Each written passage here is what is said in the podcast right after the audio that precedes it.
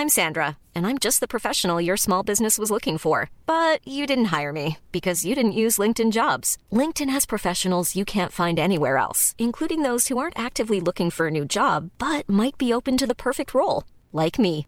In a given month, over 70% of LinkedIn users don't visit other leading job sites. So if you're not looking on LinkedIn, you'll miss out on great candidates like Sandra. Start hiring professionals like a professional. Post your free job on linkedin.com/people today.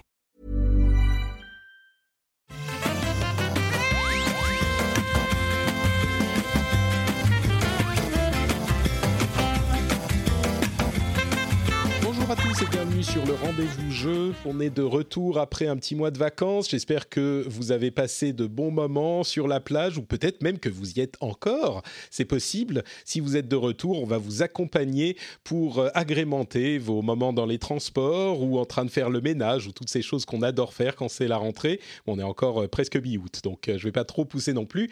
Je suis Patrick Béja et vous êtes dans le rendez-vous jeu où on couvre tout ce qui fait l'actualité gaming, PC, console, mobile, événements, industrie, news et jeux auxquels on a joué. Aujourd'hui, on va couvrir notamment ce qui s'est passé dans les conférences de présentation de la Gamescom qui a lieu en ce moment en Allemagne. Et on va parler aussi des petites news de l'été, des jeux auxquels on a joué. Je me suis découvert des amours que je ne, soupçonnais pas. Euh, et pour m'accompagner, donc comme je le disais, je suis Patrick Béja, comme pour m'accompagner, j'ai le plaisir de recevoir à nouveau, après euh, quelques mois, après sa première euh, euh, présenta- enfin, présentation, non, sa première euh, apparition dans l'émission, Hugo de Games Next, Game Next Door. Je vais y arriver, c'est dur de reprendre. hein. Comment ça va, Hugo? En forme? Bah, ça va très bien, ouais, ça va super bien. J'ai pu euh, prendre quelques, quelques petits jours de vacances, me poser un petit peu là pendant l'été, donc ça fait du bien. Je recharge un peu les batteries en ce moment, donc euh, voilà, très content de pouvoir euh, bah, revenir dans l'émission. Je crois que c'était il, y a- il y a quasiment un an d'ailleurs euh, qu'on avait participé avec Maxime, que, que j'embrasse évidemment. Euh, pour ceux qui ne le savent pas, Hugo et Max sont les deux euh, officiants de la chaîne YouTube Game Next Door, qui est de grande qualité. Je vous Bah, encourage à aller la regarder. On en dira un petit peu plus euh, euh, après dans l'émission. Mais attends, rassure-moi, t'es pas en vacances maintenant, là, en ce moment? Euh, non, non, là j'ai vraiment repris. Je suis dans cette phase euh, géniale où je peux réfléchir, me projeter un petit peu sur toute l'année qui va arriver. Donc euh, voilà, je suis un peu en brainstorm en ce moment. Voilà. D'accord, mais je te, je te bouffe pas la- un morceau Ah non, de tes pas du vacances tout. Non, non, c'est bien. Là, je, je, bien. je- prends tout ce qui passe, tu vois. Je, m'ouvre. Super, bah écoute, je- je- je- j'espère que tu as été satisfait de ton ouverture à la Gamescom et aux conférences de présentation qui ont eu lieu hier. Il y en avait quatre, oui, quatre. euh, enfin, c'était entre des conférences et des euh, directs. Euh, il y avait le, petit Nintendo Direct Indies euh, bah, de Nintendo, le Inside Xbox, le Stadia Connect et la conférence Gamescom Opening Night Live officiée par Jeff Keighley qui a fait un petit qui a pris des vacances de son enfin des vacances qui a fait des infidélités à son Game Awards de décembre pour venir ouvrir la Gamescom. On va y venir et euh, sans doute euh, le mouvement le plus important de la Gamescom cette euh, cette soirée d'ouverture. Mais commençons avec Nintendo qui a profité de l'événement. On le rappelle, hein, la Gamescom c'est le plus gros salon de jeux vidéo du monde entre alors ça dépend de comment ils comptent, hein, mais entre 300, 400 et 500 000 euh, visiteurs chaque année, c'est absolument gigantesque. Euh, pour ceux qui y sont allés, ils se rendent compte à quel point c'est volumineux même en, en espace. Il y a huit halls euh, différents. Le, le 3, qui est un salon, on va dire, semi-professionnel, et pas uniquement, enfin pas destiné au grand public à la base, il fait 50 000 visiteurs à tout casser. Donc c'est et même moins, je crois, on est autour de 30 ou 40 000. Donc c'est vraiment le plus grand salon de jeux vidéo du monde, la Gamescom, et donc évidemment les, éditeurs et les développeurs en profitent pour venir présenter des trucs, même si au niveau du calendrier, euh, le 3 est plus approprié pour commencer à présenter les nouveautés, donc souvent on est un petit peu euh, déçu, pas déçu, mais on est euh, moins fourni en euh, nouveautés, en grosses annonces à la Gamescom qu'à l'E3.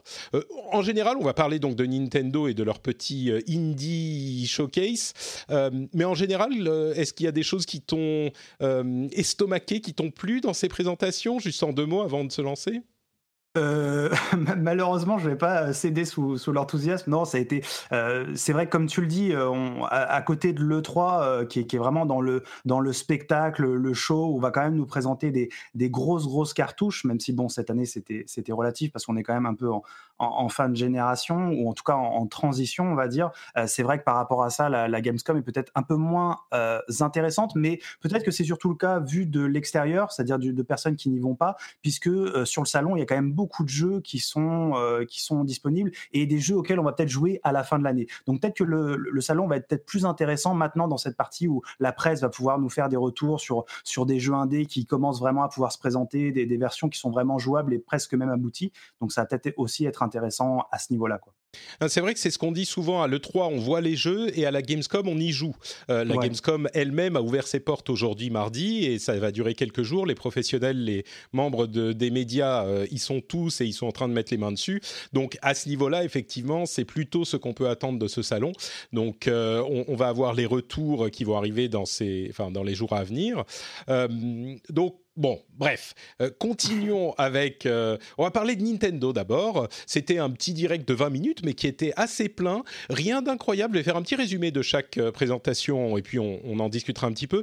Rien de totalement incroyable, hein, mais quelques annonces de jeux arrivés, qui arrivent sur la Switch. Ceux que j'ai retenus, c'est Risk of Rain 2, qui arrive cet été. Alors il reste 4 semaines techniquement, si on va jusqu'au début de l'automne, le 21 septembre. Donc ça va, devrait pas trop Super Hot, qui est déjà disponible, un jeu qui est âgé, mais d'ailleurs, je vais avouer un truc qui va me euh, m'emplir de honte. J'ai jamais joué à Super Hot. Rendez-vous compte. Oh, c'est pas dramatique. Euh, je ah bon D'accord. je pense que c'est un jeu, je pense, qui était vraiment intéressant dans sa dans sa proposition et l'idée de base était super intéressante. Maintenant, c'est vrai qu'aujourd'hui, je pense qu'il est peut-être, euh, on n'en parle pas tant que ça, mais c'est bien qu'il arrive sur Switch pour les personnes qui voudraient le découvrir euh, en hmm. portable comme ça, c'est toujours chouette. Bon, il faudra peut-être que j'y joue sur, je, je dois l'avoir sur trois plateformes différentes, donc je vais le racheter sur Switch pour y jouer. Il y a Hotline Miami Collection qui arrive, qui est déjà aussi disponible. Creature in the Well le 6 septembre. C'était un jeu intéressant, genre mélange entre pinball, euh, jeu de pas de plateforme, mais euh, vue de dessus et euh, pinball flipper, voilà. Northgard qui arrive aussi, Skater XL qui avait l'air intéressant, et surtout Ori and the Blind Forest, définitive édition qui arrive le 27 septembre sur Switch. Un jeu Microsoft, évidemment, ça continue leur collaboration. Mm. C'est un, quand même, malgré tout, encore aujourd'hui, un petit événement de voir un jeu qui était exclusif à un éditeur arriver chez un autre, en l'occurrence de Microsoft et Nintendo. Bon, voilà pour les trucs que j'ai retenus. Est-ce qu'il y a des choses qui t'ont un petit peu plus marqué chez Nintendo ou des choses à dire? Euh, bah, je regarde toujours cette, euh, ces, ces, ces mini, euh, mini, mini direct avec quand même un petit peu d'attention parce que je me dis toujours au détour peut-être qu'il y, y, a un petit indé, un petit truc qui va, qui va me titiller l'œil. Donc là, il y a Eastward qui m'a un des premiers jeux de, qui est publié par Chucklefish. Euh, je sais pas s'ils sont aussi développeurs dessus. Et puis il y a The Tourist aussi euh, avec une espèce de, de, pixel art isométrique comme ça en 3D. Euh, qui a l'air particulier. Je suis pas tout à fait sûr d'avoir bien compris ce qu'on va y faire dans ce jeu, mais il y a l'air d'avoir un petit côté puzzle euh, qui a l'air intéressant. Donc, euh, donc voilà, ça rajoute en fait des petits jeux que, que je vais suivre comme ça sachant que voilà Hotline Miami, euh, Ori, euh, Super Hot, bah, c'est des jeux que j'ai déjà fait, donc je vais pas forcément les retrouver mmh. sur Switch. Même si voilà Hotline Miami, je me dis ça, ça, fait quand même quelques années maintenant que, que qui sont sortis et peut-être pour une, une, nouvelle génération, ça peut être l'occasion de les découvrir sur Switch parce que c'est quand même des, des, grands jeux qui ont marqué le, le, début du jeu vidéo indépendant. Quoi. Hmm, c'est vrai que Hotline Miami, ça, ça, évoque toujours quelque chose. Euh, mm. Eastward, euh, c'était un petit peu étrange, effectivement. C'est vraiment, on est dans le, dans le délire indé. Chucklefish, c'est, c'est Wargroove, c'est ça? Euh, alors oui, c'était oui, ils l'ont édité effectivement. Ouais, ils ont édité Wargroove et puis euh, oui, c'est aussi un petit peu un de ces euh, de ces labels indés comme on les comme on les appelle. Mais je sais qu'ils ont aussi un studio et qui, qui développent des jeux directement. D'accord. Euh, et puis oui, The Tourist, moi ce qui m'a marqué, c'était vraiment étrange, une sorte de, de jeu en isométrique euh, basé sur la physique, qui est une sorte de puzzle platformer, mais moi c'est surtout la musique qui m'a qui m'a marqué. Ah c'était euh, et pourtant je suis pas très sensible forcément à la musique des jeux vidéo, mais là c'était une sorte de chip tune de, de, de, de, boîte quoi, et ça faisait ça, ça tapait bien, moi ça m'avait bien marqué. Ça arrive en novembre, donc assez vite. donc oui, c'était bah comme son nom l'indique, hein, un truc pour les, pour les indés, et il y avait euh, quelques petites choses à se mettre sous la dent, mais rien d'incroyable. Euh, mhm. passons à un plus gros morceau, le Inside Xbox qui, euh, alors avant même de commencer à parler des quelques jeux, bon il y en avait plusieurs, mais seulement quelques-uns qui étaient marquants, euh, je dois dire que le regarder en direct tout du long, c'était quand même euh, une, souffrance. je ne mâche pas mes mots. Oh là là, mais le, pire, c'est que les Inside Xbox, c'est bon, c'est toujours long, c'est toujours au moins une heure, souvent une heure et demie. Et puis ils ont cette, ce style ce style très américain où c'est il y a la foule et tout le monde crie tout le temps et tout le monde applaudit et eux ils sont hyper edgy. Tout, ils ont tous soit des piercings soit des jeans déchirés. Ils sont ouais on adore la Xbox on adore les manettes de la Xbox machin. Oh là là là là c'est Oh, 20 minutes c'est dur, mais une heure et demie c'est j'en, pouvais plus. Comme je le disais sur Twitter, euh, le style américain j'ai vraiment du mal pour ces présentations. Le style japonais, euh, il est tout aussi, enfin disons qu'il est bizarre aussi, avec les, Nintendo Direct qui, qui, nous ont tous fait rire au début, mais au moins c'est bizarre, mais mignon, c'est sympa, c'est honnête, c'est pas, je sais pas, c'est, enfin bon, bref. Euh, c'est vrai qu'ils ont ce format un peu particulier, ils te montrent un jeu et ensuite ils, amènent un développeur, euh, un représentant qui va discuter avec euh, donc un des présentateurs. Et c'est vrai qu'il y a ce format où c'est, c'est, comme tu le dis, c'est très américain, très enthousiaste. Donc voilà, ça, ça peut effectivement, nous, moi très très européen, très français, on a, on peut peut-être avoir un regard un peu critique là-dessus et c'est vrai que ça peut être un peu dérangeant. Et voilà qui s'étend en plus sur deux heures c'est vrai que ça peut être un peu long. Il y a des tunnels parfois euh, quand il y a un ou deux jeux qui nous intéressent pas à la suite bah voilà le, rythme en souffre un petit peu. Et, c'est surtout que je pense que quand ils font leur inside Xbox classique à la limite euh, c'est plus compréhensible parce que ça s'adresse à un public très ciblé. Là mhm. c'était un petit peu pris dans la vague de la Gamescom donc ça s'adressait à un public plus général. Donc on s'attendait à quelque chose de, de plus euh, euh digeste. Euh, et bon, donc, enfin bref, au-delà du format, euh, le fond, il y avait quand même quelques petits trucs intéressants. Euh, les choses que j'ai retenues, c'est d'abord ce qui continue à être la force incroyable de Microsoft, c'est-à-dire le Game Pass, avec des ajouts qui sont. Alors, il y a des jeux qui vont arriver, enfin, il y en a plein, je ne vais pas tous les citer, mais Blair Witch arrive très bientôt, euh, le 30 août, et vous savez, c'est ce jeu qui était un petit peu un jeu d'horreur euh, qu'on n'attendait pas, qui avait été présenté à l'E3, et eh bien, il sera inclus dans le Game Pass. Donc, euh, c'est exactement le genre de jeu, il y en a plusieurs. J'en parle souvent, c'est des jeux où on se dit, bon, bah, j'ai pas forcément envie de l'acheter, mais si je le chope dans, ma, dans mon abonnement, je, je, je l'essayerai avec plaisir. Je pense que Blair Witch peut rentrer dans cette catégorie. Il y a Kingdom Come Deliverance qui arrive, euh, Bard Sail 4, Ape Out, euh, Age of Empires Definitive Edition, Stellaris et surtout euh, Devil May Cry 5 qui est, euh, je crois, exclusif Xbox et donc pas sur PC. Euh, Age of Empire Definitive Edition est sur PC, bien sûr. Mais Devil May Cry, il était, c'est exactement ce genre de jeu. Je m'étais dit en début d'année, ah, euh, il faut toujours faire des choix. Hein. c'est toujours, tu peux pas jouer à tout. Devil May Cry, j'étais à la limite, je me disais, est-ce que je le prends, je le prends pas? Non, quand même. Je sais que je vais pas y jouer longtemps. Donc, j'ai fini par pas le prendre. Et ben, pof, il arrive sur le Game Pass, c'est parfait, il y est déjà. Donc, je vais pouvoir le tester. Et euh, c'est un, c'est un gros morceau pour le Game Pass, je trouve. Oui, je suis un petit peu comme toi. Je trouve que c'est vrai qu'alors même si euh, je suis vraiment pareil, où je fais vraiment des choix, j'essaie vraiment de me focaliser sur les jeux qui peuvent m'intéresser et surtout dont je peux percevoir le potentiel bah, pour travailler dessus après euh, euh, sur YouTube ou même avec fin du game en podcast. Mais c'est vrai que Devil May Cry, bah, je l'avais aussi un petit peu mis de côté et là, ça va de me dire bon bah, voilà, peut-être dans le Game Pass, même si je suis pas encore abonné, peut-être que je pourrais le prendre. Alors j'ai vu qu'il a baissé de prix aussi là en ce moment à la Fnac, je crois qu'il est à 20 balles. Donc voilà, je sais pas comment je vais je vais y jouer, mais mais voilà, ça peut être intéressant et c'est quand même impressionnant quand même. C'est vrai qu'il y a une il y a une vraie offre. Euh, moi, je pense que mon moi adolescent, euh, qui n'avait pas forcément énormément de moyens pour jouer, aurait vraiment aimé pouvoir avoir ça, avoir une telle offre euh, de, pléthore de, gros jeux quand même pour, m'occuper mes week-ends. Mmh. Euh, si tu t'abonnes, n'oublie pas l'astuce. Si tu t'abonnes au Ultimate, n'oublie pas l'astuce. Tu en as entendu parler de, l'astuce de, folie? Non, écoute, non, dis-moi tout. Alors, euh, je, la, je la donne à tous ceux qui, m'écoutent. Euh, en fait, au moment où tu fais ton premier abonnement au Game Pass Ultimate, ils convertissent tous tes mois Xbox Live Gold et Game Pass classique en mois Ultimate. C'est-à-dire que si tu as 6 mois de, game, de, Xbox Live Gold et 3 mois de Game Pass Ultimate, euh, pardon, et 3 mois de Game Pass classique, eh bien tu auras 9 mois de Ultimate en plus de ton abonnement. Ce qui veut dire que si tu achètes 2 ans de Xbox Live Gold euh, avant de t'abonner pour la première fois au Ultimate, eh bien tu as euh, directement 2 ans de Ultimate pour le prix de 2 ans de Live Gold qui est un tiers du prix. Quoi. Donc je pense que eh ben, c'est encore actif. C'est bon à savoir, c'est bon à savoir. Ah, oui, ça peut intéresser des gens, c'est sûr. Il y, a beaucoup de gens qui, euh, suivent cette astuce et qui m'ont envoyé des photos en me montrant je suis abonné jusqu'en 2022, euh, c'est super. D'accord. C'est ce que Ok, oui, non, je savais pas du tout. Je savais pas du tout à savoir. Euh, donc ça, c'était pour le Game Pass. Euh, il y a eu quelques autres annonces, bon, euh, du Gears of War bien sûr, qui arrive très bientôt, hein, le Gears of War 5. Donc ça, on n'aura plus longtemps à attendre. NBA 2K, Ghost Recon Breakpoint, un nouveau mode en PvP en 4 contre 4, Borderlands qui était absolument partout. J'étais même surpris qu'il soit pas aussi chez Nintendo, chez les indies. on en a bouffé toute la soirée du Borderlands. PUBG arrive en, en crossplay sur console, donc, entre Xbox et PlayStation, on va avoir du crossplay, c'est pas mal. Euh, quelques autres petits trucs et puis euh, l'autre chose à noter non bah c'était ils ont fini sur Gear 5 avec euh, un mode horde où chaque joueur chaque personnage a des ultimates donc des coups spéciaux qui font qu'ils sont pas tous pareils maintenant voilà rien de totalement incroyable. Peut-être Greedfall de Spiders, qui, dont j'attendais pas grand grand chose. C'est pas forcément mon style de jeu, mais il avait l'air beaucoup plus intéressant que euh, je ne le pensais à l'origine.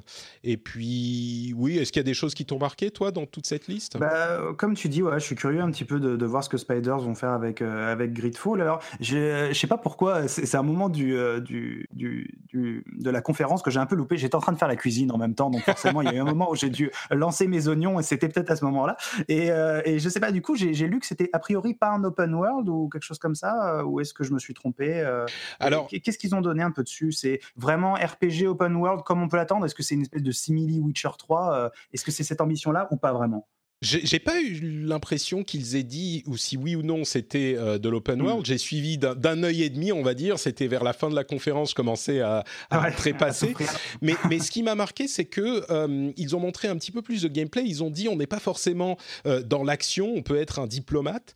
Et on a eu un choix de, de style de jeu dans ce RPG avec une esthétique, c'est un petit peu l'esthétique qui m'a marqué, qui est je sais pas, c'est ce qui m'a frappé, c'est que c'est différent de tout ce qu'on a vu jusqu'à maintenant. Euh, hmm. Même si c'est un univers genre, euh, c'est pas vraiment RPG, c'est pas médiéval, c'est plus tard que ça. Euh, c'est exploration du nouveau monde, etc. L'esthétique. Et, et, je sais pas, il y avait quelque chose de différent par rapport à ce qu'on voit dans, dans, tous les jeux. Et euh, c'est un, on va dire, c'est pas vraiment un triple A parce qu'ils ont pas, je crois pas qu'ils aient un énorme budget. Oui, ouais. Mais euh, il a l'air quand même de tenir la comparaison avec les triple A. Et ça, je m'y attendais pas.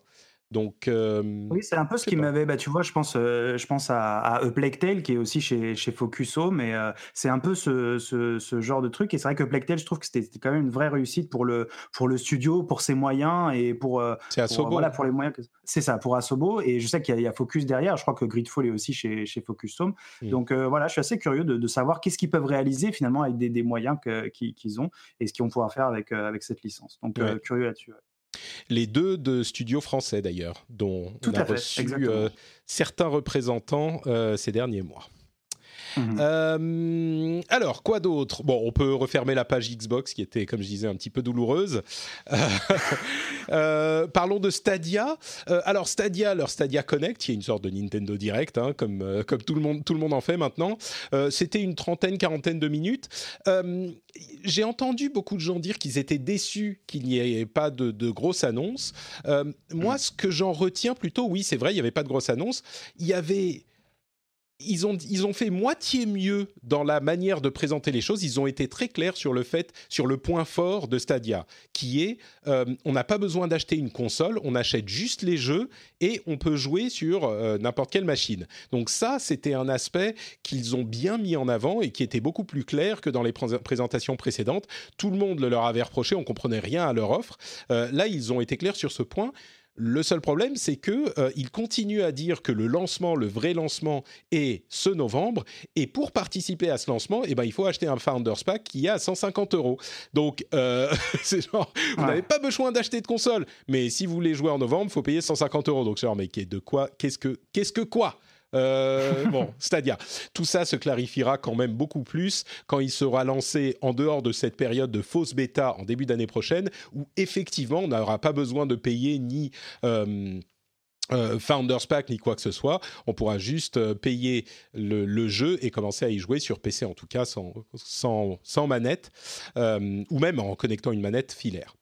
Euh, mais bon, à côté de ça, ils ont présenté euh, une certaine quantité de, jeux qui arrivent sur le service, qui ne sont pas des nouveaux jeux, mais qui sont des jeux dont on ne savait pas qu'ils arriveraient sur Stadia.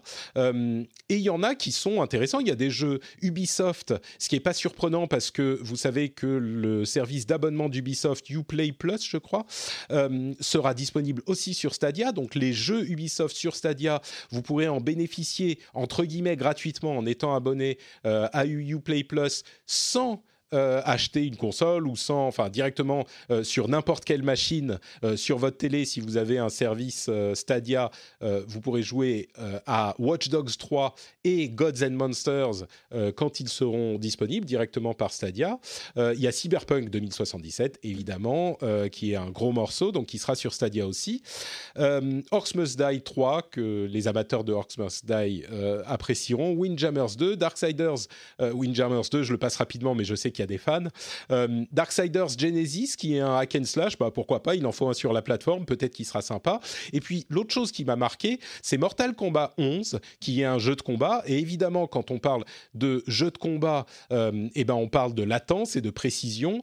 Et Warner Bros. et, euh, NetherRealms ont, décidé de porter le jeu sur Stadia. Alors on verra euh, si c'est effectivement suffisamment précis pour y jouer de manière acceptable, même si ça sera jamais aussi euh, précis que sur une console en local. mais c'est, disons que là, la question va être vraiment ouverte et on, verra de quoi il en retourne. Samurai Shodown aussi et Farm Simulator 2019, très important. Euh, pardon, vas-y, je t'ai interrompu. Non, non, c'est vrai que voilà, encore aujourd'hui, c'est difficile, je trouve, de se, de, se projeter finalement avec Stadia parce que, euh, comme tu le disais, leur communication déjà au début, elle n'était pas forcément très très claire. On avait du mal un petit peu à comprendre ce qu'ils voulaient faire. Là, euh, déjà, on a bien mieux compris. Donc, c'est vraiment ne pas acheter une console et aussi voilà jouer sur les sur ta tablette. Enfin, quand même, pouvoir jouer à ton Assassin's Creed via ta manette et ta tablette, c'est, je pense que ça peut être intéressant pour un certain nombre de personnes. Mais euh, oui, euh, c'est, je pense qu'ils avaient commencé avec Doom, tu vois, Doom Eternal, qui était vraiment un jeu aussi euh, techniquement, c'est important de ne pas avoir trop de latence, de vraiment, c'est un, fast FPS, donc il faut que ça se passe bien. Et là, ils continuent avec Mortal Kombat 11, essayer de montrer un peu les muscles, de vraiment légitimer cette, cette technologie-là. Donc voilà, assez curieux quand même de, de, voir ce que va devenir Stadia, même si j'arrive pas du tout à me projeter en fait à je ne sais pas si on peut saisir tu vois le comment dire euh, l'impact qui peut avoir euh, l'impact que peut avoir Google finalement dans l'industrie avec ce service là aujourd'hui on n'en voit que les prémices. Je sais pas du tout comment ça va se passer pour pour ce truc. Et voilà c'est difficile de se projeter encore aujourd'hui je trouve c'est vrai, bah on aura la réponse bientôt. Hein. On arrive à la rentrée, euh, c'est novembre. Donc pour les, founders, ça va, ça va arriver, arriver vite. Euh, à noter aussi qu'ils ont annoncé The Elder Scrolls Online, donc il y aura aussi un MMO sur Stadia et Borderlands 3 qui était partout, comme je le disais. Euh, et enfin, la soirée, enfin la, conférence de euh, Jeff Keighley, Gamescom Opening Night Live, euh, qui au final, je pense, était un bon deal, même s'il n'y a pas eu de jeu incroyable, c'est un bon deal pour la Gamescom, parce que ça a mis à la Gamescom une visibilité assez euh, euh, importante au niveau euh, global, au niveau mondial, et tous les joueurs étaient en train de, enfin, en auront entendu parler là où simplement la Gamescom elle-même, c'est pas aussi impactant, je crois, directement. Là, je pense que c'était une bonne stratégie de la Gamescom pour essayer d'être un petit peu plus visible sur la scène internationale. maintenant, les trucs qui ont été présentés, là encore, c'était un petit peu long, c'était presque deux heures.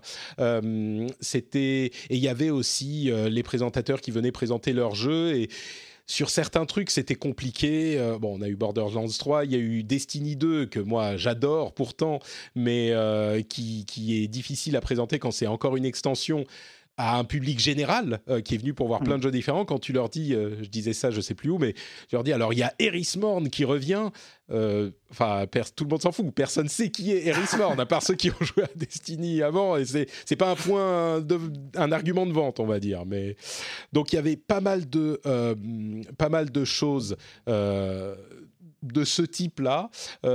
des jeux à retenir je dirais, euh, comment dire, peut-être Erika, un jeu PlayStation, mhm. étonnamment, euh, qui est un jeu en, vous vous souvenez des FMV, si vous êtes assez âgé, un jeu en, filmé, en fait, avec des vrais acteurs, où on va choisir des orientations euh, à, donner. Ça coûte 10 euros, c'est sur PlayStation, c'est déjà disponible. Je dis pas que je vais me précipiter dessus, mais au moins, il m'a intrigué sur le concept. Euh, les acteurs avaient l'air excellents, et, et, je me dis que ça pourrait peut-être marcher. C'est étrange, mais c'est l'un des seuls jeux qui m'a un petit peu intrigué.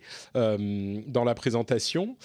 Et hum, euh, quoi, quoi d'autre, quoi d'autre? À vrai dire, euh, il y a, y a, plein de petites choses, mais il y a The Cycle. Il y a eu pas mal de redites euh, quand même, j'ai l'impression, parce que c'est vrai qu'on s'est tout mangé sur une seule journée, et c'est vrai que de mm. revoir encore Borderlands 3, de revoir encore euh, euh, un certain nombre de jeux, Gears 5, 2, on en avait déjà parlé, Gears 5 exactement. Donc c'est vrai que à la fin de cette journée, on avait l'impression qu'on baignait un petit peu tout le temps dans la même soupe, et même si, comme tu disais, le show était quand même un petit peu plus dynamique, c'était plus à, un peu plus à ce qu'on peut voir, bah, les Game Awards évidemment, et un peu plus à l'E3, mais mais voilà, c'est vrai que c'était tout le temps marqué World Premiere, World Premiere. J'avais pas la l'impression de voir trop de world premiere en, vérité, mais, euh, mais voilà.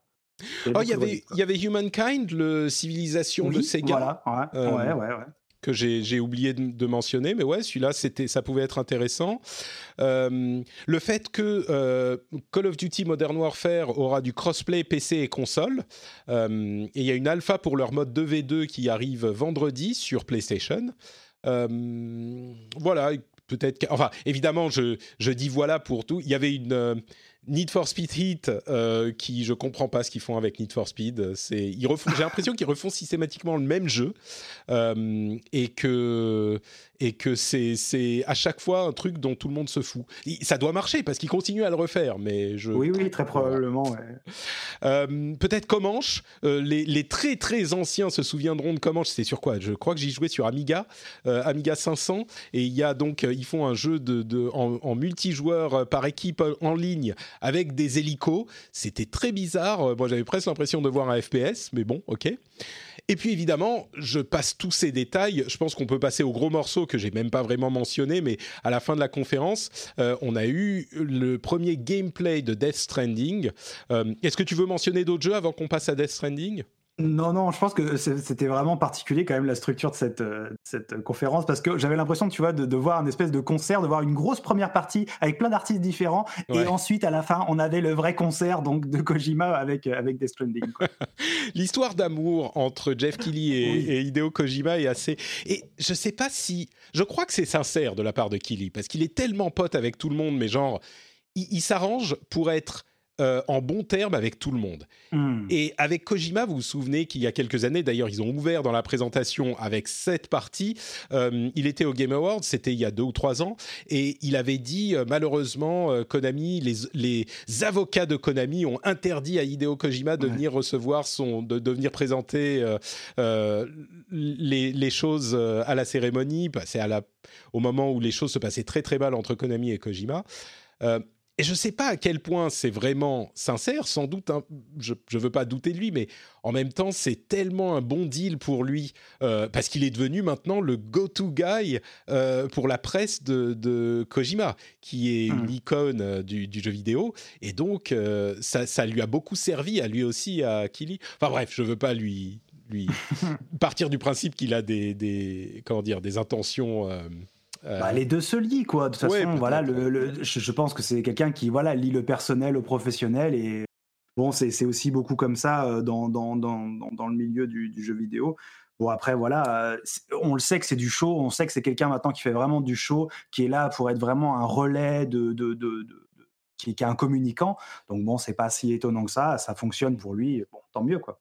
Oui, c'est sûr, il est complètement dans son rôle et il, il, faut qu'il soit comme ça pour que ce qu'il essaye de faire fonctionne. Exactement, ouais, ouais, Et, et, ça fonctionne très bien. Je suis très content que, que, que ça soit le cas. Hein. Je veux pas qu'on pense que je, je, je, suis, euh, comment dire, je suis mécontent de son attitude. Mais euh, bref, Death Stranding, euh, on a eu le premier gameplay qui a euh, présenté une mécanique de jeu qui a l'air absolument essentielle, c'est-à-dire uriner euh, quand on se réveille. C'est vraiment quelque chose d'important. C'est, marrant parce que Kojima, il se prend très très très au sérieux, mais il a ces petites fulgurances où euh, il, genre il fait des clins d'œil à l'audience, il fait des clins d'œil aux joueurs, et, j'avoue que ça, ça, fonctionne généralement assez bien.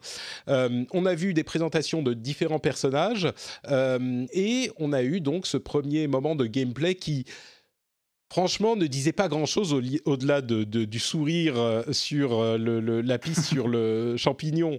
Euh, voilà, il n'y avait pas énormément vraiment de gameplay. Il a dit je veux présenter mon premier gameplay au Tokyo Game Show dans quelques semaines, donc il aura plus, il y aura sans doute plus de gameplay à ce moment entre les, les caractères trailers, euh, le fait que ça soit un open world et ce qu'on a pu voir du gameplay qui consiste à connecter différents points sur la carte en, en livrant des trucs. On avait vu cette idée de, de UPS euh, post-apocalyptique.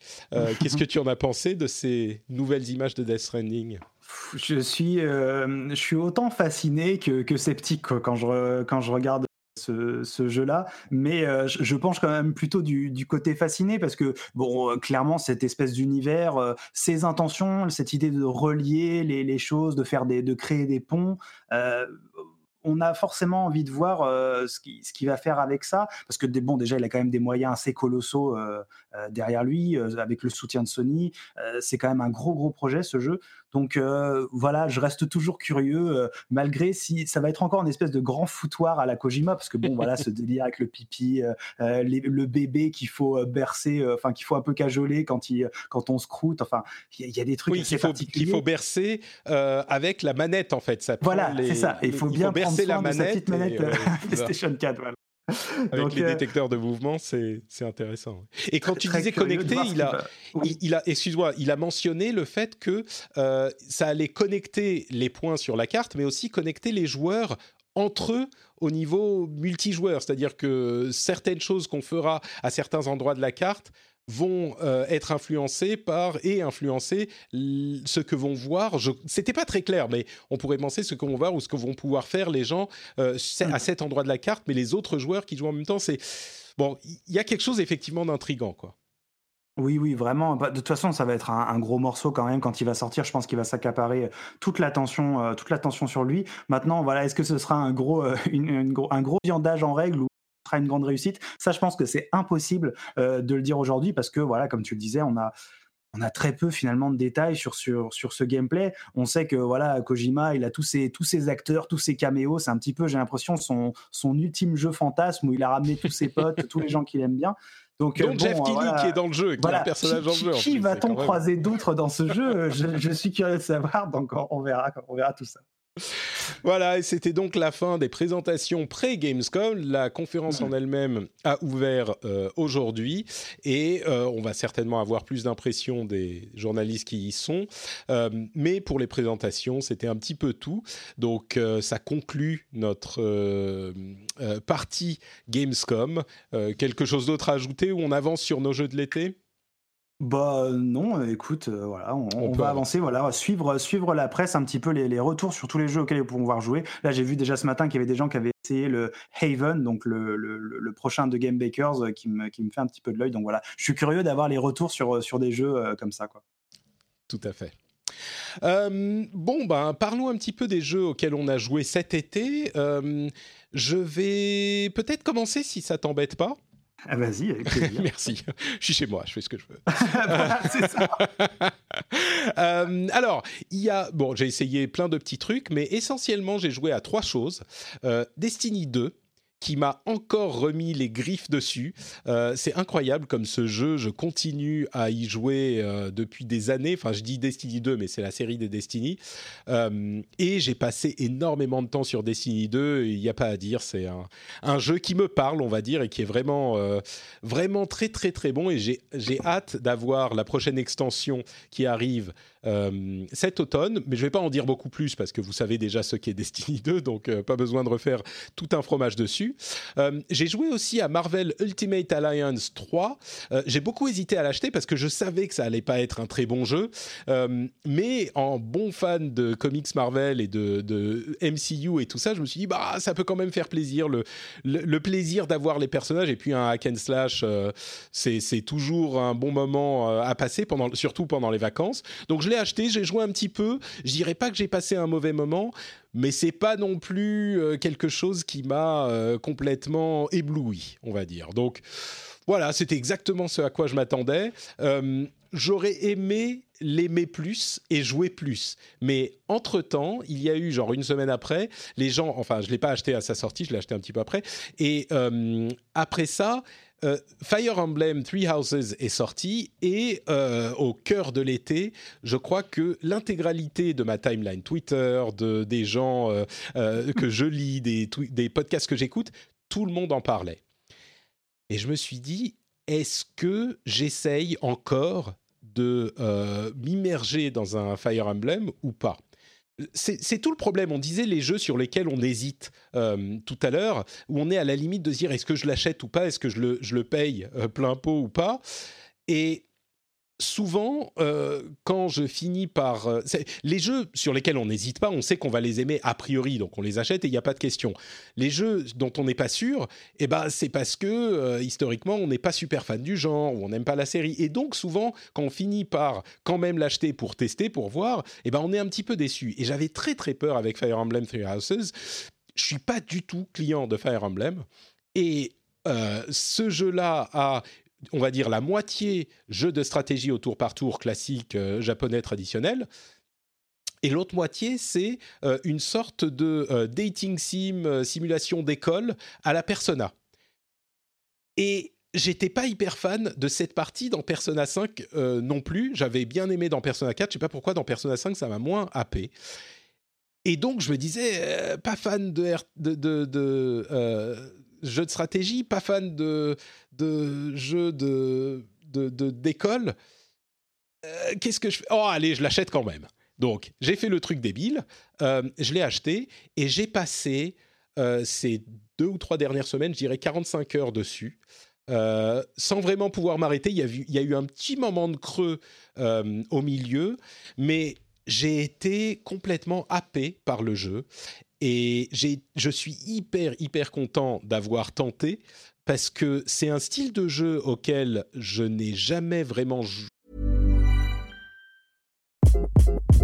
Hi, this is Craig Robinson from Ways to Win, and support for this podcast comes from Invesco QQQ. Invesco QQQ is proud to sponsor this episode and even prouder to provide access to innovation for the last 25 years. Basketball has had innovations over the years, too. We're seeing the game played in new ways every day. Learn more at Invesco.com slash QQQ. Let's rethink possibility. Investco Distributors, Inc. I'm Sandra, and I'm just the professional your small business was looking for. But you didn't hire me because you didn't use LinkedIn jobs. LinkedIn has professionals you can't find anywhere else, including those who aren't actively looking for a new job, but might be open to the perfect role like me. In a given month, over 70% of LinkedIn users don't visit other leading job sites. So if you're not looking on LinkedIn, you'll miss out on great candidates like Sandra. Start hiring professionals like a professional. Post your free job on linkedin.com/people today. Bon, s'il faut des jeux de stratégie, il faut remonter genre à Langlisseur sur euh, Saturn, il y a il y a c'était Saturn je sais plus si c'était Saturn ou même Super Nintendo ah, 20 ans. C'est trop loin C'est trop, ouais, c'est ça. euh, mais, mais oui, donc ça faisait des, des, des décennies littéralement que j'avais pas apprécié un jeu comme ça. Et, et là, du coup, j'ai été complètement euh, happé par le truc. Euh, et j'ai apprécié. En fait, dans ce jeu, il y a juste le bon équilibre entre partie stratégie et partie euh, simulateur de vie sociale à l'école parce que dès que tu commences à en avoir un petit peu marre de, d'une des parties, eh ben tu bascules dans l'autre et ça te rafraîchit le palais et tu euh, apprécies cette partie et le fait bien sûr que tu commences à connaître euh, les personnages avec lesquels tu interagis, euh, ça te procure encore plus de plaisir quand tu les emmènes dans une bataille et quand ils réussissent à passer des, des certifications pour accéder à différentes classes parce que tu leur as enseigné toi-même les choses en appuyant sur des petits boutons, hein, c'est pas très compliqué Mais. Euh, mais c'est un mélange qui est assez magique, euh, qui est pas du tout parfait, euh, loin de là. Moi, j'étais tellement terrifié par la difficulté, parce que bien sûr, Fire Emblem, traditionnellement, jusqu'au titre précédent, je crois, c'est un jeu où on gère toute une série de personnages, et quand l'un d'entre eux meurt dans une bataille, eh ben, il est mort pour de bon, c'est du permadeath. Sauf que dans les derniers épisodes, on a un mode qui est plus permissif où euh, on ne les perd pas. Mais cette idée qu'on va les perdre est tellement importante dans l'image, la, l'aura de Fire Emblem qu'on a l'impression qu'il est incroyablement difficile. Et du coup, je me suis dit, bon, bah, je vais faire le mode le plus facile, c'est mon premier Fire Emblem, je vais faire facile et casual, donc il y a facile ou difficile et casual ou hardcore. Euh, facile, c'est la difficulté, casual ou hardcore, c'est est-ce que les personnages meurent en permadeath ou pas. Et donc j'ai fait facile casual, et j'étais tellement préoccupé par le fait que euh, ça allait être trop difficile que j'ai fait tellement attention à tout. J'ai tout fait dans l'école, à chaque période de pause, j'allais euh, faire absolument tout ce que je pouvais pour maximiser la motivation de mes élèves et leur apprendre absolument tout. Et euh, toutes les batailles, je les faisais avec beaucoup d'attention et je faisais, je m'assurais que tous avaient autant d'expérience que possible. Enfin, j'ai tellement, euh, j'ai été tellement méticuleux que en plus du fait que le mode facile soit vraiment facile, j'ai commencé à euh, être à un plus haut level que euh, nécessaire assez vite. Et du coup, maintenant, je suis une sorte de demi-dieu. Je one-shot absolument tout le monde.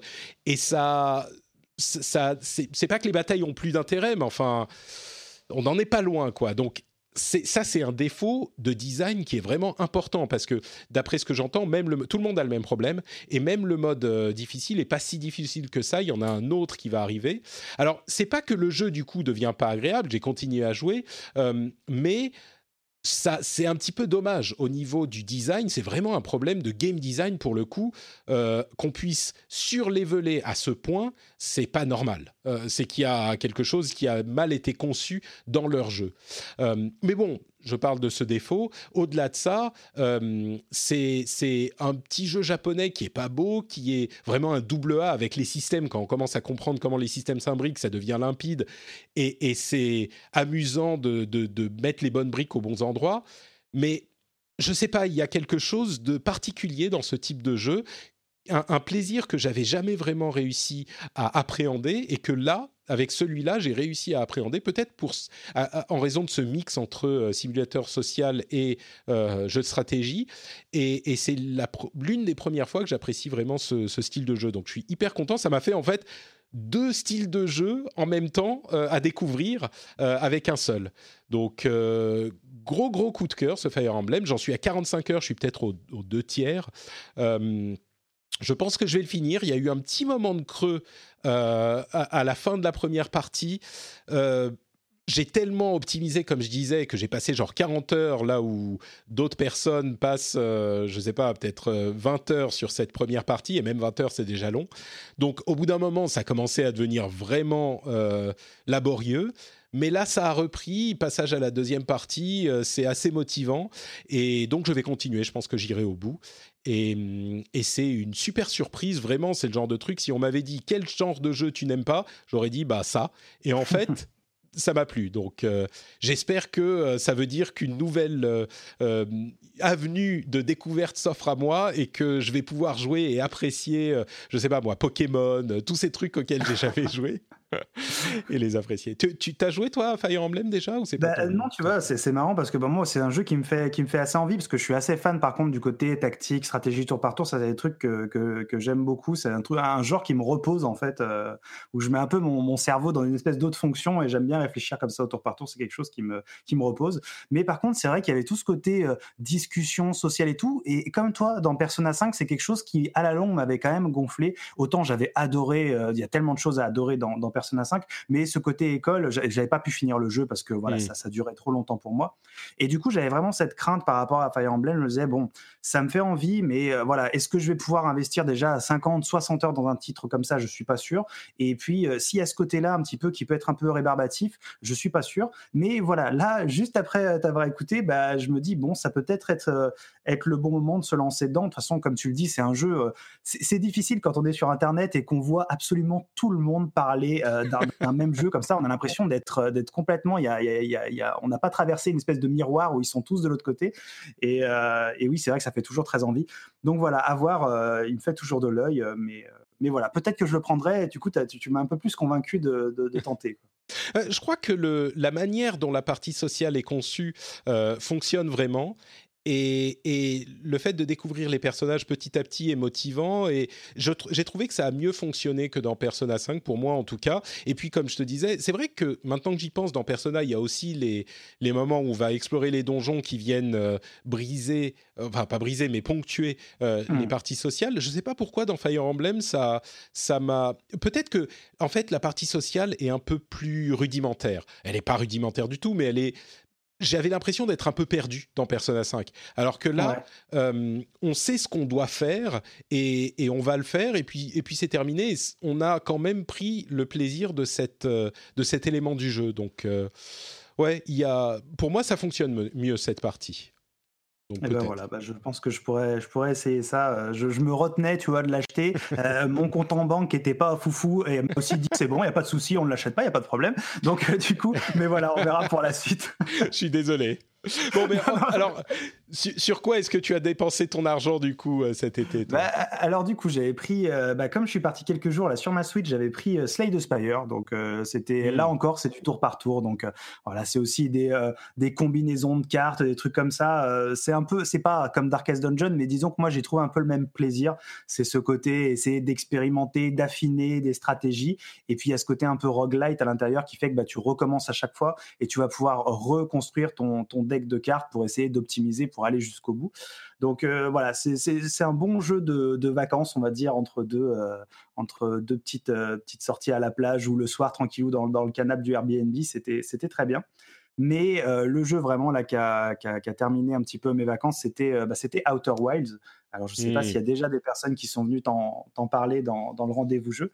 donc Outer Wilds, qui est un jeu qui est exclusif là pour l'instant sur l'Epic Store et donc un jeu d'exploration spatiale. Et qui est, pardon, qui, est aussi sur le Xbox Game Pass. oui, voilà. Alors effectivement, voilà, tu peux jouer voilà sur le Xbox Game Pass, soit sur sur sur le Epic Store. alors je sais pas, est-ce que est-ce que tu en as déjà parlé dans l'émission? Alors, répéter par rapport à d'autres personnes Écoute, euh, je suis content que tu en parles. J'espérais, pour être parfaitement honnête, que euh, ça tu aies apprécié le jeu. Euh, à vrai dire, c'est un petit peu un jeu dont je crois personne que personne n'a pas aimé, à part moi.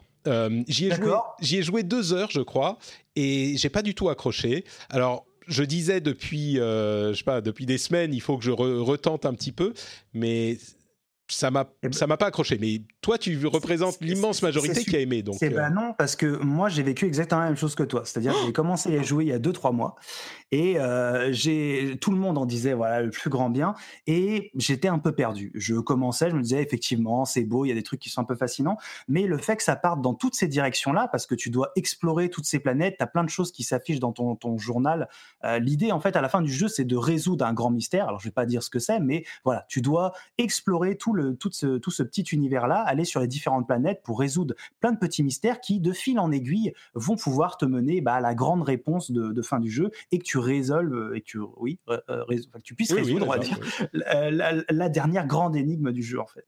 Et c'est vrai qu'au début, quand je me suis lancé dans le jeu, bah, il y a ce côté où on est un peu submergé par toutes les pistes. Ça part un peu dans tous les sens. Et j'étais là, bon, je, je sais pas trop, ça, ça marchait pas trop. Et je pense que j'y ai joué en fait à un moment où j'étais un peu fatigué, j'avais pas mal de choses en tête sur, sur le travail et du coup j'avais pas la, disponibilité, on va dire, pour ce jeu. Et là j'ai pu m'y replonger en fait à tête reposée, j'ai pris chaque problème un par un. Je me suis aussi un petit peu aidé d'internet de temps en temps puisque des fois, oh, bon, ça, c'est bien cool d'avoir une petite béquille comme ça, d'aller d'aller se renseigner un petit peu quand il y a quelque chose qui est pas très clair.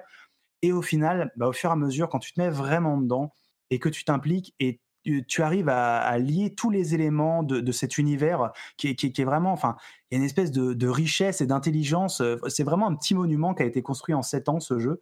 Et euh, à la fin, quand tout commence à s'imbriquer, quand tu commences en fait à renfermer l'entonnoir, puisqu'au début tu ouvres, tu ouvres, tu ouvres, tu ouvres les perspectives, et enfin, dans une deuxième partie du jeu, bah, tu vas commencer à, clore, on va dire, les différents dossiers qui vont t'emmener jusqu'au dossier final. Et à ce moment-là, là, ça commence vraiment à être prenant, et tu arrives à lier le tout ensemble. Et là, tu, tu, tu te rends compte que tu as vécu et que tu as traversé toute cette aventure. Euh, c'était assez incroyable quand même. Donc euh, un jeu, pour l'instant, je l'ai fini, mais j'arrive pas encore à, appréhender l'ensemble des choses qui font, qui font sa richesse. J'en parlerai probablement à la fois dans le podcast fin du game, aussi sur Game Next Door de différentes façons. Mais, mais voilà, vraiment un, grand jeu. Je pense qu'effectivement, bah, ça va être un jeu, ça va être un jeu important. Et je suis vraiment content de lui avoir donné une seconde chance et de me dire bon bah voilà, je me, je me presse pas, je vais essayer de faire les choses comme je les sens. Et puis, et puis voilà. Quoi. Ah là là, tu, donc il faut, il faut que je réessaye. En plus, c'est pas juste que tu l'as aimé, c'est que tu es passé exactement par la même étape que moi. Donc, tout à fait, euh, vraiment. Euh, j'avais, bah, tu sais, j'en discutais donc avec Serve, qui on a anime le podcast ah, game. T'as coupé un peu, tu disais avec. Ah pardon, avec, avec, avec Serve. Ah, voilà, on discutait avec Serve qu'il a beaucoup beaucoup aimé mhm. et euh, j'avais vraiment l'impression de passer à côté de quelque chose. Je me disais bon bah moi ça me ça me fait pas grand chose ce jeu, ça reste un peu plat. Et c'est euh, voilà, ça demande une certaine implication, mais encore une fois, je pense que voilà, c'est pas non plus euh, c'est pas non plus un jeu qui, qui, va pouvoir parler à tout le monde et qui va plaire à tout le monde. Et, euh, et c'est pas grave quoi. Mmh. Mais mais voilà, si vous êtes dans ce il y a un côté exploration et vraiment de résolution finalement du monde qui nous entoure qui est, qui est vraiment intéressante. Donc voilà, je recommande mmh. quand même. D'accord, très bien. Bah écoute, euh, bon, il va falloir que. Je pense qu'il va être sur la liste de, sur toutes les listes de meilleurs de jeux de l'année euh, en fin d'année. Et, c'est le genre de jeu qu'on ne peut pas ne pas avoir fait. Euh, enfin bon, on peut. Au moins hein, avoir essayé. donc. Faut que je lui donne au moins une une deuxième chance, effectivement. Bon, je m'y attellerai à un moment quand j'aurai un peu de temps. Oui, c'est toujours ça le problème, hein, évidemment. Tout à fait. C'est déjà pas facile de donner une chance à un jeu, alors une seconde chance en plus, il faut vraiment que qu'ils mettent les formes. C'est ça. Et surtout quand tu passes, euh, je sais pas, 70 heures sur Fire sur Fire Emblem, qui est aussi un truc qui te manque dans ton dans ta culture vidéoludique. Enfin, c'est ah trop de bons jeux, comme on dit souvent. Oui, c'est notre problème. Hein.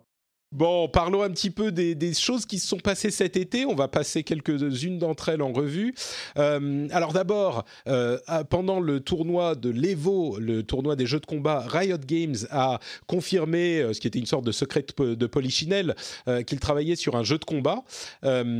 C'est le, cofondateur de Radiant Entertainment, je crois, Tom Cannon, qui est aussi l'un des fondateurs de l'Evo. Enfin bref, ils avaient fait Rising Thunder. Bref, c'est des trucs de, que seuls les les grands fans de jeux de combat euh, veulent euh, entendre. Mais ce qui est important, c'est que Riot, qui est donc euh, évidemment le développeur de League of Legends et qui n'a pas sorti un autre jeu depuis leur lancement de League of Legends, ça fait, je sais pas, 10 ans, eh bien, ils ont enfin annoncé qu'ils travaillaient sur un autre jeu, donc un jeu de combat. Et le jeu de combat est un genre qui ne meurt jamais. Euh, et ça, serait, ça sera très intéressant de voir ce que Riot peut faire dans ce domaine. Euh, à côté de ça, l'Ivo était, comme toujours, un moment euh, hyper intéressant. Kayane, notre, notre e-sportive nationale, notamment sur Soul Calibur, est arrivée au top 8 de, de l'Evo. elle fait ça depuis, je sais pas, ça doit faire 15 ans qu'elle qu'elle fait. Elle était toute petite quand elle a commencé, c'était une sorte d'enfant prodige et elle a réussi, enfin top 8, c'est quand même pas n'importe quoi. Il y avait des moments assez incroyables comme le, le comeback euh, de, de Segoichi euh, sur euh, Dragon Ball Fighters et son moment avec Sonic Fox. Ils sont des grands rivaux et quand il a réussi à le battre, il s'est fondu, il a fondu en larmes et, Sonic Fox qui est venu le consoler, c'était adorable. Un, un, combattant sur Tekken 7 qui s'appelle Arslan, enfin un combattant, un joueur qui est sorti de nulle part. Il est turc, je crois, et il a battu le meilleur joueur du monde. Personne n'arrivait à le battre. Le match de finale était super impressionnant. Sonic Fox qui a regagné le, championnat de Mortal Kombat 11 à Evo, donc cette, cette année, qui est Sonic Fox, donc qui est un joueur. alors il est homo et et il est hyper fier de sa différence et il l'annonce au monde dans un dans un, environnement qui est aussi agressif envers les personnes, euh, bah, les femmes, les homosexuels, c'est hyper euh, rafraîchissant d'avoir quelqu'un justement, un, homo qui il est allé sur Twitter, il a dit je suis homo et je suis le meilleur joueur de Mortal Kombat du monde, deal with it. c'était c'était assez marrant. Euh, donc ça c'était l'Evo. Il y a eu aussi le championnat du monde de Fortnite, dont le champion s'est fait souhaiter euh, il a 16 ans, il a gagné 3 millions de dollars et il y a des gens qui ont envoyé une euh, équipe de SWAT à sa maison. Enfin bon, bref, c'est lamentable, mais 3 euh, millions de dollars pour le champion du monde. Les autres ont gagné genre presque un million. le sixième a gagné presque un million. C'était un gros moment de l'été. quelque chose à ajouter sur ces beaux moments de disportivité Alors moi, j'ai pas trop suivi les veaux. Ce que j'avais vu au championnat beaucoup de gens qui, s'étonnaient des, sommes un petit peu euh, astronomique que, ces jeunes gens, voilà, 16 ans qui, qui gagnent ça. Et, à chaque fois qu'on en a parlé, j'ai toujours dit la même chose, c'est comparer ça par exemple aux, joueurs de foot. Quand ils ont gagné la Coupe du Monde, ils ont touché aussi, euh, je sais pas, des, des, des, Kylian Mbappé qui arrivent à gagner des, sommes incroyables. Et c'est pareil finalement, c'est un élu. Combien d'enfants euh, jouent à Fortnite et rêveraient d'être cette personne? Il y en a un sur, sur des millions. C'est un petit peu comme les joueurs de foot. Et puis, euh, encore une fois, ce qui dicte aussi les price pools, donc les gains, bah, c'est l'audience, c'est le nombre de gens qui vont pouvoir regarder. C'est et forcément Fortnite, bah qu'est-ce qu'il y a de plus gros que Fortnite aujourd'hui dans le monde? Je, ne sais pas trop. Donc euh, euh, voilà, faut faut pas forcément s'étonner de, de, ces sommes-là. Même si bon, euh, d'un point de vue purement philosophique, c'est peut-être indécent. Voilà, dans, dans, le monde dans lequel on est aujourd'hui, c'est pas c'est pas étonnant. Quoi. Mmh. Bah, c'est vrai que euh, on, est, on, a l'audience qui suit et donc forcément les sommes euh, s'envolent. 3 euh, millions, c'était la somme la plus importante pour un joueur seul dans un championnat d'e-sport. Mmh. Donc c'est une étape qui est franchie, mais oui, c'est des choses qui sont pas si étonnantes que ça. On en parlait dans le rendez-vous tech. et, et, ce qu'on disait, c'est que c'est vraiment une question de génération. Il y a des gens qui comprennent pas simplement parce qu'ils comprennent pas et c'est pas leur monde. Et j'espère que moi, j'arriverai jamais à, une situation où il y aura des choses aussi que je comprendrai pas. C'est facile de leur dire ah mais c'est et je le fais aussi. Mais vous comprenez pas Bah oui, ils comprennent pas. C'est des choses qui n'ont aucune idée de ce que ça représente.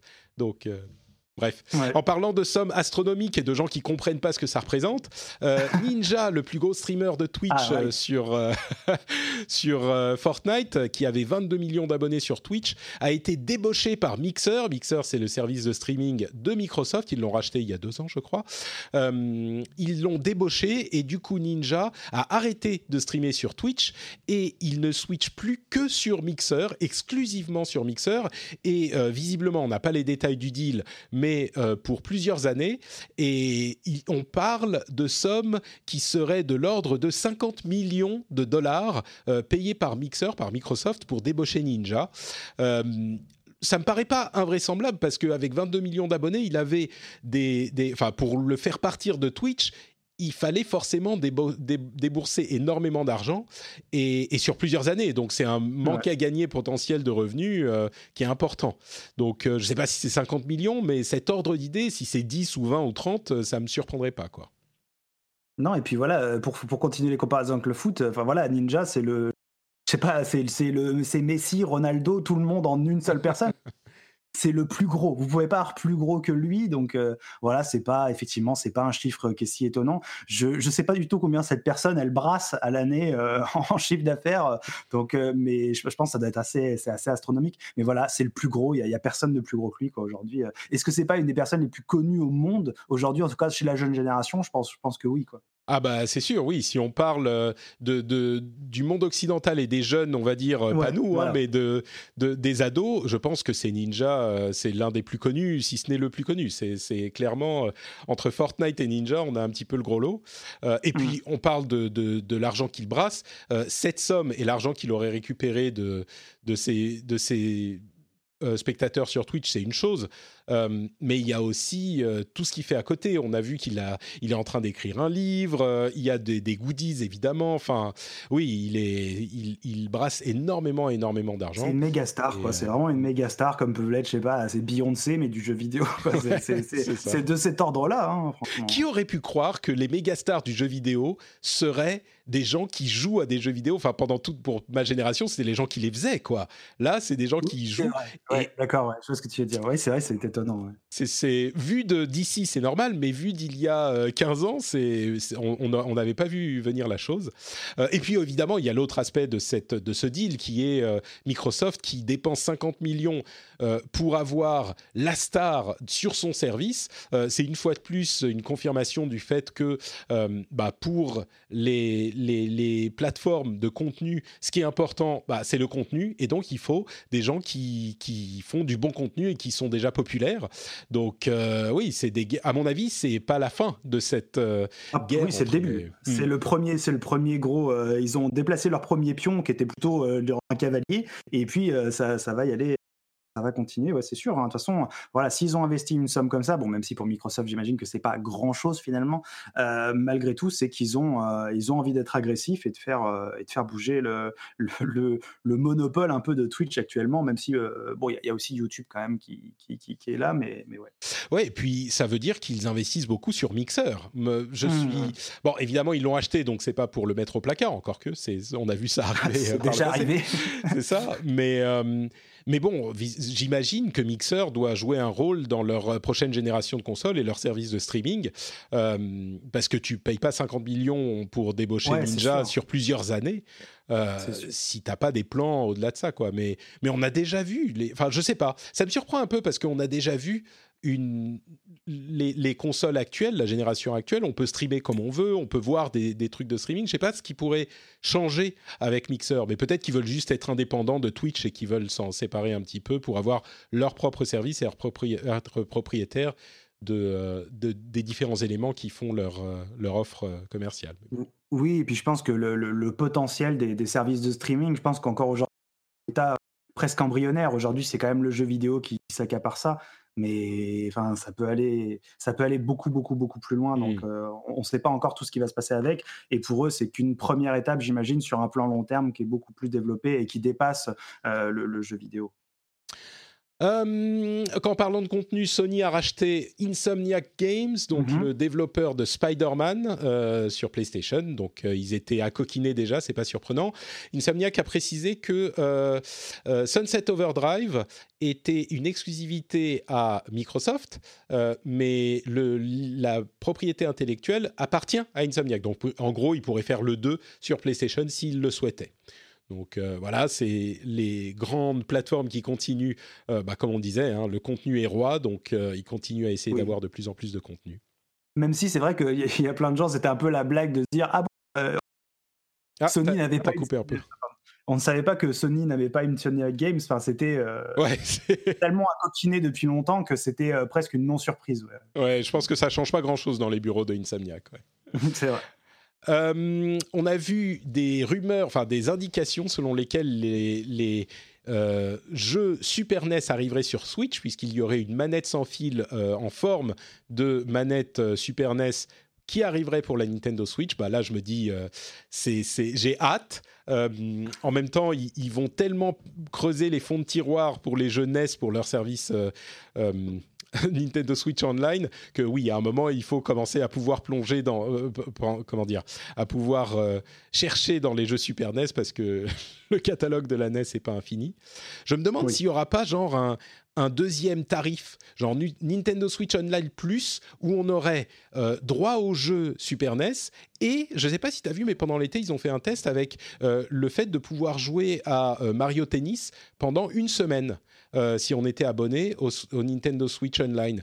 Et du coup, je me dis peut-être qu'il y aurait un, niveau supérieur où il y aurait chaque mois un jeu auquel on peut, on peut jouer pendant un mois. Euh, ils en ont pas des tonnes Nintendo eux-mêmes, donc ils peuvent pas non plus faire euh, plein de jeux à la fois, mais encore qu'ils pourraient faire des deals avec des, des, third parties. Mais, mais je me demande s'ils vont pas essayer de faire un truc comme ça, genre un petit peu plus cher et puis vous avez plus de trucs. Serait possible. c'est dans l'air du temps en tout cas, donc ce serait pas, ce serait pas étonnant. Ouais. Microsoft, Nintendo, Sony et plein d'autres ont annoncé qu'ils allaient désormais publier les taux de chance d'avoir des objets dans les loot box. Alors ça fait suite à la controverse sur les loot box évidemment.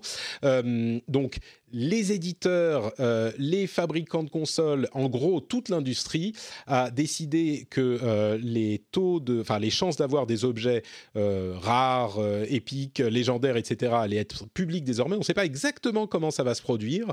Est-ce que ça sera dans une liste quelque part ou directement affiché à l'écran quand on voudra acheter un objet? On ne sait pas du tout, mais ça sera disponible publiquement c'est quand même un petit peu au moment où les loot box euh, sont en train de disparaître, mais bon, mhm. c'est pas plus mal. Euh, et puis, je voulais dire deux mots sur Modern Warfare, donc le, le, nouveau Call of Duty qui revient à euh, Modern Warfare, le premier de l'ère moderne de Call of Duty, parce que j'en ai entendu parler en des termes qui pourraient être élogieux ou catastrophique. Euh, on avait entendu le fait que ça serait, qui serait très violent et euh, même euh, inconfortable, difficile à supporter par sa, sa, violence.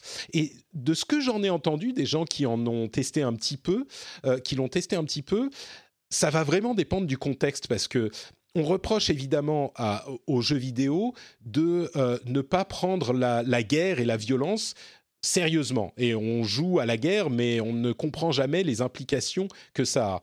Et il semble que Modern Warfare euh, prenne cette approche et des moments difficiles à supporter parce que c'est entre guillemets trop réaliste.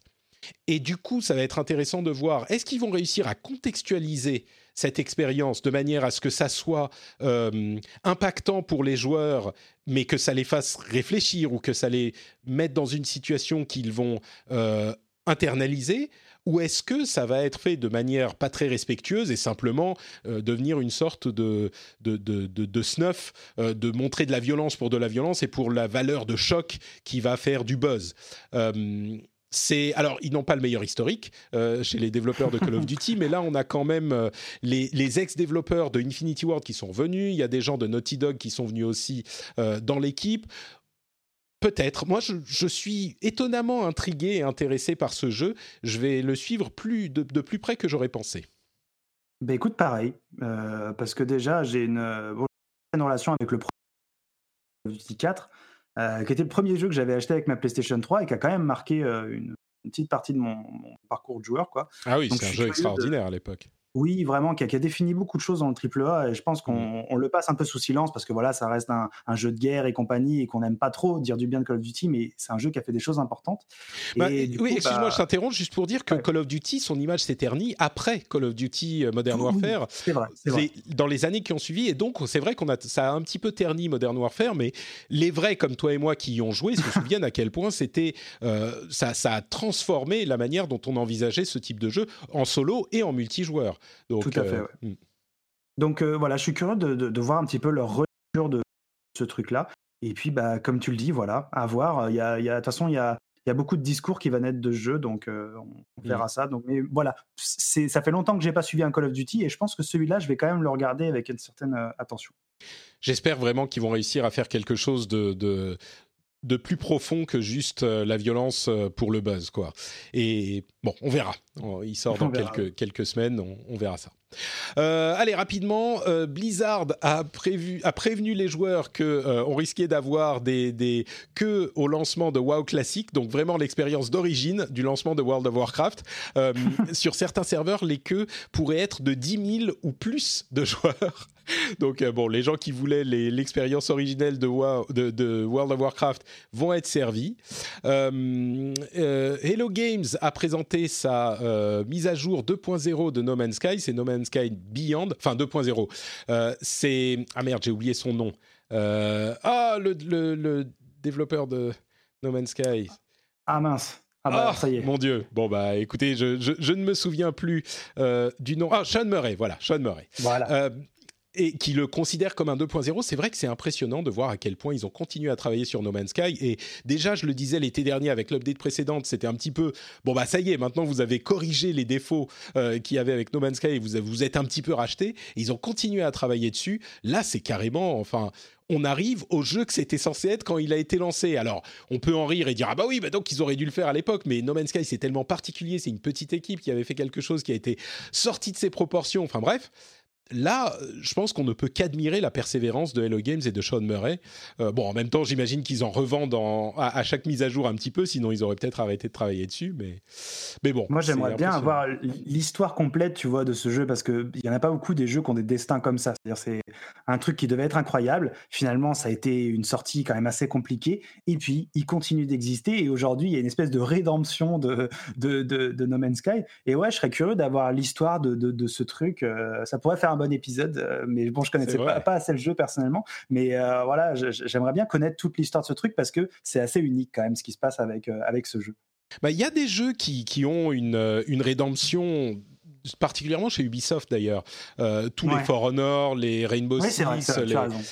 Mais, mais No Man's Sky, je suis d'accord avec toi, c'est quand même particulier parce qu'il y a eu un tel affect avec la hmm. différence peut-être avec ces autres jeux, c'est que il y avait une attente qui était tellement énorme. il y avait une promesse euh, incroyable de, à la base, quoi. Ouais, c'est c'est et, qui était même pas vraiment du fait de de, de Hello hmm. Games, même s'ils n'ont pas dédié les gens qui attendaient certains trucs, mais ça a été monté comme, comme un ballon qui a explosé. Et puis, je sais pas, c'est différent des Destiny et des oui et des Rainbow Six et tout ça. À voir si Anthem, le seul truc plus gros que ça, en fait, c'est Anthem à quel point il a été monté et descendu. Je serais curieux de voir comment ça va se passer dans les mois à venir pour Anthem aussi, mais ça, c'est une autre histoire.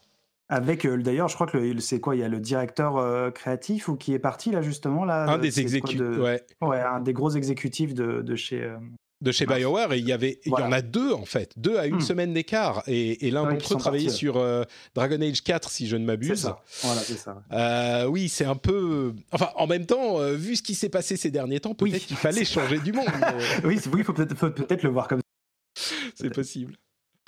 Euh, bon, écoute, tu as coupé un petit peu donc euh, sur ces dernières 10 minutes. C'est pas grave, c'est pas grave. On a quand même compris ce que tu disais. Euh, mais de toute façon, on arrive à la fin de l'émission, donc c'est le moment de te remercier d'avoir participé et de t'être rendu disponible.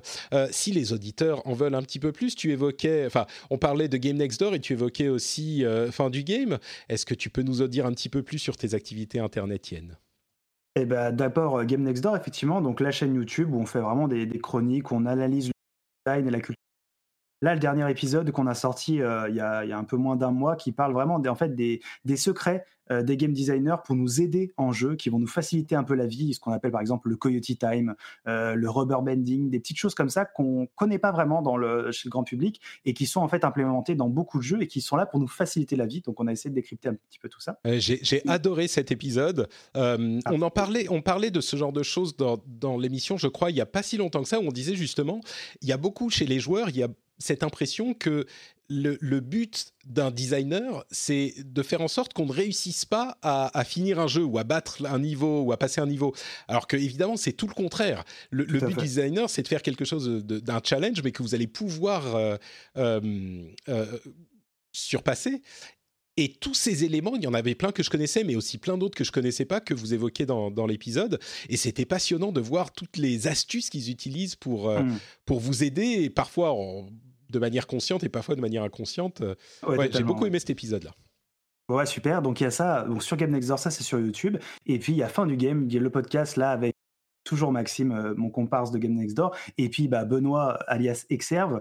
Euh, donc voilà, là c'est un podcast dans lequel on va au bout des jeux. On reprend des jeux qui sont sortis il y a un petit moment, parfois c'est six mois, parfois c'est six ans, et on essaie vraiment d'en faire une relecture critique. Donc c'est vraiment euh, une émission, quand vous avez fini un jeu, bah, hop, vous pouvez venir nous écouter, et puis comme ça on en parle, on spoil, on critique. Et voilà, ça dure une heure, une heure et demie, et c'est disponible bah, sur toutes les applis de podcast, bah, pas loin du rendez-vous jeu. Exactement. Et d'ailleurs, je suis, euh, je soutiens euh, fin du game sur Patreon, donc euh, je, valide également des gens de qualité dans ces émissions, décidément. Euh, super, bah merci beaucoup Hugo. Euh, j'espère que vous prendrez le temps d'aller voir tout ça. Pour ma part, c'est Note Patrick sur Twitter, Facebook et Instagram. Euh, vous pouvez évidemment suivre le rendez-vous tech qui a repris également, où on parle de, bah, de plein de choses intéressantes bien sûr. Et si vous voulez venir laisser des commentaires, vous pouvez le faire sur frenchspin.fr, le site qui héberge mes productions podcastiques francophones. vous pouvez venir nous dire ce que vous avez pensé de cet épisode. Si vous avez des commentaires ou des choses qu'on a ratées, n'hésitez pas. C'est sur frenchspin.fr. Je vous remercie. Ah oui, tiens, une dernière chose. Euh, a priori, à partir de maintenant, euh, non, c'est plus pour les auditeurs. A priori, ah, à partir de maintenant, l'émission sortira le jeudi. Donc, on transitionne du, mardi au jeudi. Euh, donc, normalement, la semaine prochaine, jeudi, et puis après, ça sera tous les deux jeudis. Je pense qu'on va rester sur ce rythme. Donc, on verra ce qui se passe, mais c'est plus simple à gérer pour moi pour tout un tas de raisons. Donc euh, voilà, s'il n'y a pas le rendez-vous tech à partir de maintenant, pardon, le rendez-vous jeu à partir de maintenant, euh, le, lundi ou le mardi, bah, c'est parce que ça sort le jeudi. Voilà. Super, je vous remercie de nous avoir écoutés et on se donne rendez-vous bah, dans une dizaine de jours. Ciao à tous.